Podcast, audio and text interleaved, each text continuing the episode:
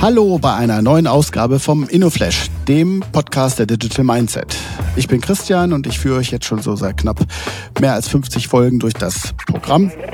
Ich präsentiere euch da immer Köpfe der Digitalisierung und verabrede mich da mit Menschen, die ich irgendwie im Laufe der Zeit hier so kennengelernt habe auf den Bühnen in Deutschland.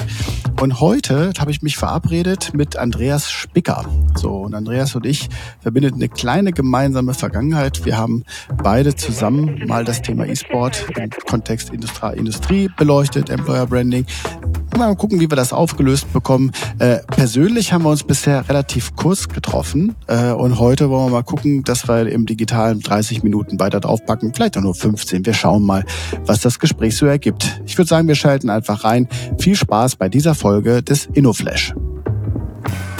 So, Andreas, da sind wir, ne? Ach, ist das schön. Endlich einmal in gewohntem Umfeld. Am ja, Bildschirm. Am, genau, am, am, am Bildschirm. Die andere Chance haben wir ja so ein bisschen vertan, dadurch, dass wir uns, als wir die Chance hatten, uns jeweils kennenzulernen, ja nur auf quasi insgesamt fünf, ich glaube, wir kommen auf 20 persönliche Minuten insgesamt in unserer Karriere zusammen. Effektiv wird es auf das hinauslaufen, ja, ist richtig. Also da arbeiten wir jetzt mal dran. Aber ja, Andreas, äh, äh, absolut. äh, du bist ja hier äh, nicht ohne Grund bei mir im Podcast. Äh, ich habe ein paar spannende Fragen mitgebracht. Äh, fangen wir mal mit der ersten an. Wer bist du und was machst du? Ja, mein Name ist Andreas Spicker. Äh, ich bin, ich komme eigentlich aus der Dienstleistung. Das heißt, ich bin eigentlich aus dem Tourismus gekommen und sogar gelernter Koch-Kellner. Das heißt, Dienstleistung liegt mir seit jeher im Blut. Aber dann relativ, relativ schnell festgestellt, äh, dass die Dienstleistung im, im Tourismus wahrscheinlich nicht das ist, wo ich alt werde. Und habe dann zügig den Weg hin zum Marketing äh, gesucht. Ähm, und habe das auch recht erfolgreich dann so hinbekommen, dass ich diesen Wechsel vollziehe. Ja, und da habe ich dann von verschiedensten Werbeagenturen, äh, vom äh, Kleinstunternehmen mit einem Mann betrieben bis hin zu äh, Global Playern wie Wings for Life oder Nespresso und Co. betreuen dürfen.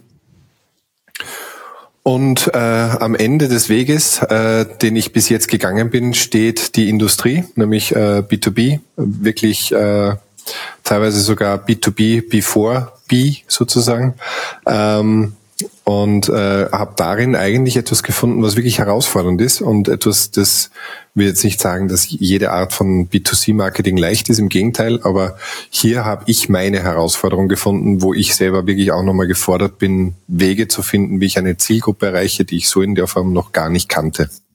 Okay, ja, äh, beschreibt das, also so hätte ich dich vermutlich auch beschrieben nach den 20 persönlichen Minuten und dem bisschen anderen Austausch. Äh, Andreas, äh, lass uns mal ein bisschen über Passion sprechen. Ne? Ja. Also du kommst ja, du kommst ja aus der Dienstleistung und bist jetzt ja quasi in diesen Bereich groß geworden, äh, in, diese, in das Marketing rein. Was ist deine Passion? Warum tust du das, was du tust?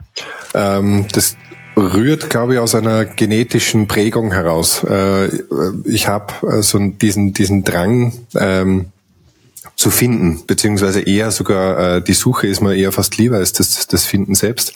Äh, privat ähm, bin ich im Hobby sogar Goldwäscher. Das heißt, äh, da sucht man 99,9 Prozent der Zeit und findet nur 0,1 Prozent der ja, Zeit. Aber äh, im, gerade im B2B-Marketing ist es fast, fast ähnlich. Also du bist sehr viel auf der Suche äh, und destillierst extrem weit, bis du dann so weit bist, dass du wirklich mal was findest. Äh, und ich glaube, dass das auch so ein bisschen beruflich die Passion ist. Ich bin ein kreativer Kopf, also versuche das auch in irgendeiner Art und Weise im B2B-Marketing ausleben zu können. Äh, aber eben dieses, dieses Sherlock Holmes-Gehen äh, ist da, glaube ich, extrem hilfreich. Ja, Spielkind bleiben auch ein bisschen, ja. ne? Also immer dieses ja. dieses Thema. Und das bringt uns. Lass uns lass uns doch noch mal ganz kurz an unsere beide Anfänge zurückkommen, weil ähm, mhm. bei der, als, als wir uns kennengelernt haben, bin ich ein bisschen rumgelaufen, habe immer neue Industriekunden gesucht. Da bin ich auch weiterhin fleißig dabei, ne? Ähm, aber äh, ich bin auch mit dem mit dem E-Sport Hub im Gepäck rumgelaufen. Das ist nämlich eins meiner eins meiner Startups. Und dann bin ich bei deinem alten Arbeitgeber auf der auf der Hannover Messe äh, ge gewesen, habe das einfach nur mal erzählt und da hast du zugehört vom Nachbartisch und bist rübergekommen und gesagt, das interessiert mich, da habe ich eine Passion für. Äh, hol uns ganz kurz ab. Also was hat dich da, also was war die, was war Part dieser Story? Also E-Sports allgemein ist etwas, das ich privat gerne auch mit meinem Sohn mache. Ähm, äh, mein Sohn ist jetzt mittlerweile elf Jahre alt. Wir spielen gerne miteinander. Unter anderem äh, eben die Klassiker. Ähm, Und als ich das äh, Thema gehört habe und sowieso eine Passion auch im Employer Branding, eben suchen und finden, sind wir wieder bei dem Thema, ähm, äh, äh, hatte, war das für mich irgendwie so der, der Einstieg zu einer Zielgruppe, die wir bis dato noch nicht erreichen konnten oder noch nicht gut genug erreichen konnten. Ähm, und da, das war eine aufgelegte Sache. Und äh, jetzt ist es in der Industrie ja oft der Fall, äh, ist etwas behäbig in der Entscheidungsfindung, ähm, weil ja, das ist historisch bedingt, zum anderen aber auch sehr begründet aufgrund ja einer technischen eines technischen Hintergrunds. Ähm, und ich bin da so ein wenig der Störfaktor jetzt im Positiven äh, und versuche das immer ein bisschen aufzubrechen, äh, ein bisschen bunter zu sehen als alles nur blau, ums ja. äh, in der Disk-Modell-Sprache äh, zu, äh, zu nehmen. Ähm, und versuche da etwas mehr Kreativität, Blumigkeit und, und ein bisschen Leichtigkeit auch reinzubringen. Und das war genau so ein Thema, das ich unbedingt aufdecken wollte und auch verwenden wollte. Ja, und so kam es dann auch dazu, dass wir beide ja tatsächlich dann äh, eine quasi. Kooperation schaffen konnten. Ja, und quasi Weltmeister zusammen geworden ja, sind. Ne? Noch dazu Erster. packen wir, packen wir mal in die, packen wir hier in die Shownotes, dann kann sich, können sich Leute ja. ja vielleicht das, das Finale angucken. Jetzt was dann hilf, hilf du mir doch mal ganz kurz. Ich will dir jetzt, du bist jetzt Industrievertreter, ja, ja. und ich komme jetzt genau mit dieser E-Sport-Idee um die Ecke. Du hast irgendwann Employer Branding gesagt, ne? Ähm, wie, wie, wie, wie soll ich das jemandem, der nicht dein Mindset hat im Industriebereich erklären, was da passiert? Ähm, E-Sports im, im äh, Employer Branding, Branding Kontext oder ähm, ja, allgemein, ne? Also ich glaube, dass man, okay. also das könnte einer der Kontexte sein. Du kannst es ja auch für mehr Sachen nutzen. Ja. Also E-Sports an und für sich ist ja äh, leider Gottes komplett fälschlich auch äh, verschrien äh, und und äh, so nach dem Motto, das sind ja sowieso alles nur Menschen, die im Keller im dunklen Kämmerlein sitzen und äh, mit fettigen Fingern die Tastatur bedienen. Das ist aber genau das krasse Gegenteil. Das ist ein Leistungssport äh, mit einer extrem hohen Anforderung an die an die äh, E-Sportler. Ähm, und genau die Zielgruppe, die da eigentlich Interesse zeigt, eben dieses eher technische oder Gaming in, in, im Allgemeinen, äh, ist eine extrem spannende Zielgruppe, die aber auch eine extrem hohe Resistenz gegen äh, Bewerbungen entwickelt hat, einfach weil sie es gewöhnt sind, weil sie einfach ja resistent geworden sind.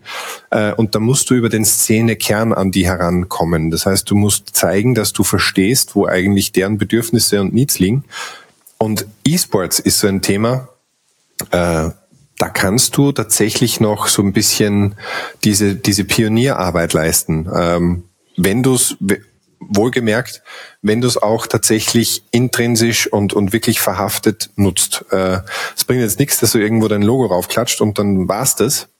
Äh, das muss schon Kulturthema auch sein. Also das sollte sich wirklich verankern und muss auch von allen Seiten gelebt werden gerade in der Industrie, wenn ich jetzt einmal äh, an, an vergangene Tage und auch an heutige Tage denke, da musst du schon überzeugen auch, äh, dass das ähm, verstanden wird, was das eigentlich bedeutet und was das für eine Chance ist, äh, sich hier zu platzieren.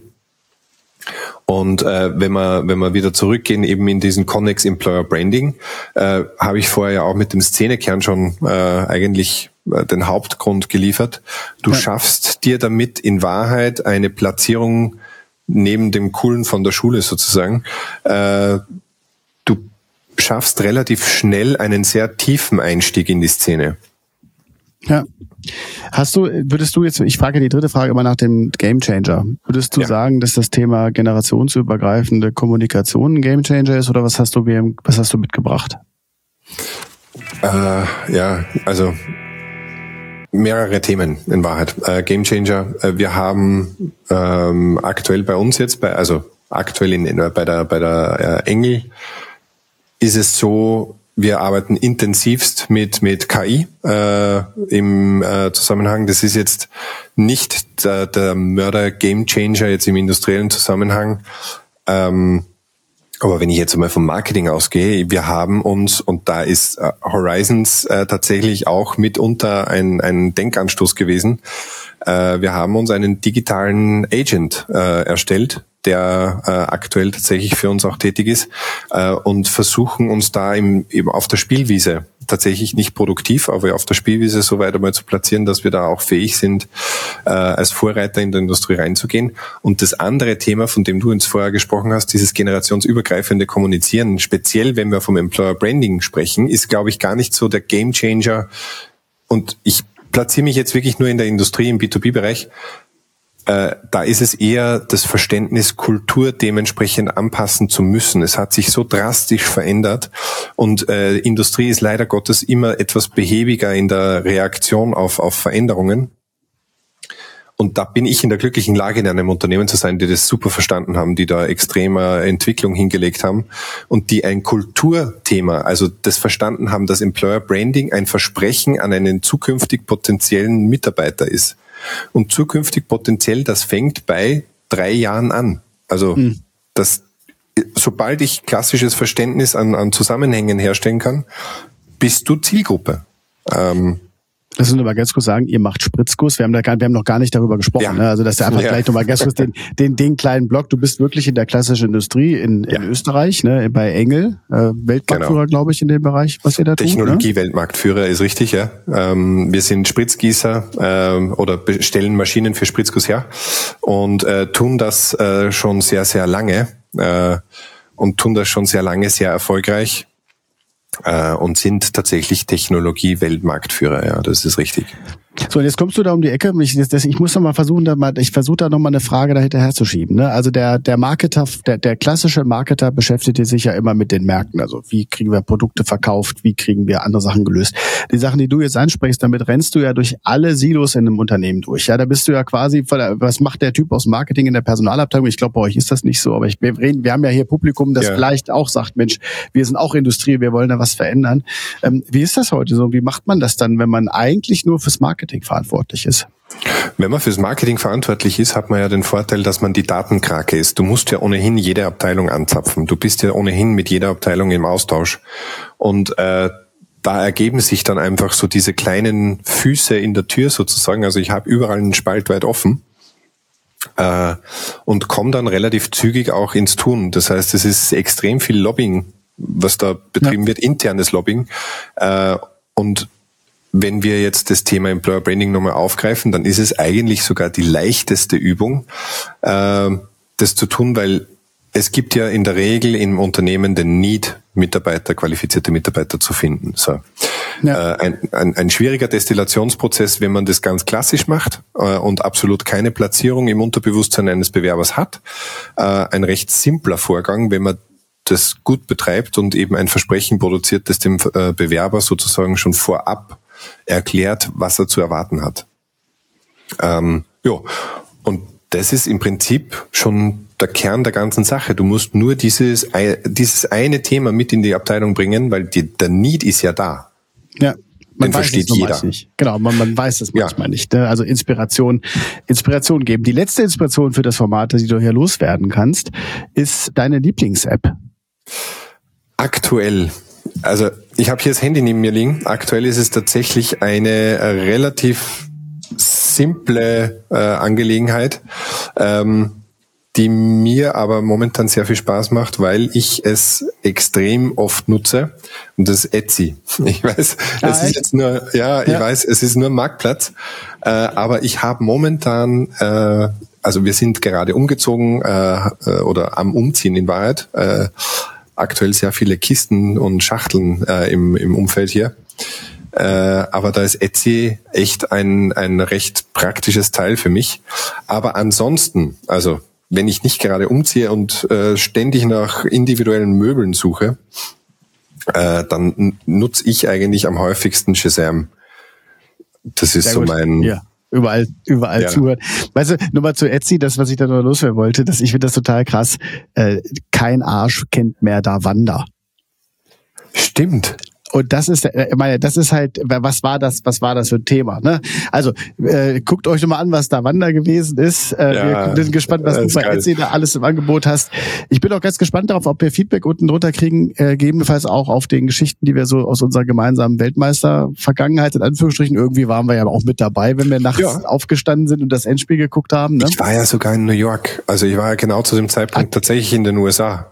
Der siehste, ich hab's mhm. nicht, ich bin nicht hingeflogen. So, also Andreas, vielen, vielen Dank und ich freue mich darauf, dass wir bald auf die 20 Minuten in persönlich noch mal ein paar Minuten länger draufpacken, vielleicht auch mal mit was zu essen bei euch vor Ort oder sowas. Da habe ich richtig Lust zu. Wir hätten gastronomische Folklore anzubieten sozusagen. Traumhaft, Andreas. Vielen Dank fürs Mitmachen. Ich danke dir, danke für die Zeit. Vielen Dank, dass du dir heute Zeit genommen hast und den InnoFlash gehört hast. Für weitere Infos zu Digital Mindset komm gerne auf www.digitalmindset.de vorbei und schau in unserem Blog nach. Also, wir sehen uns, hören uns und bis dann.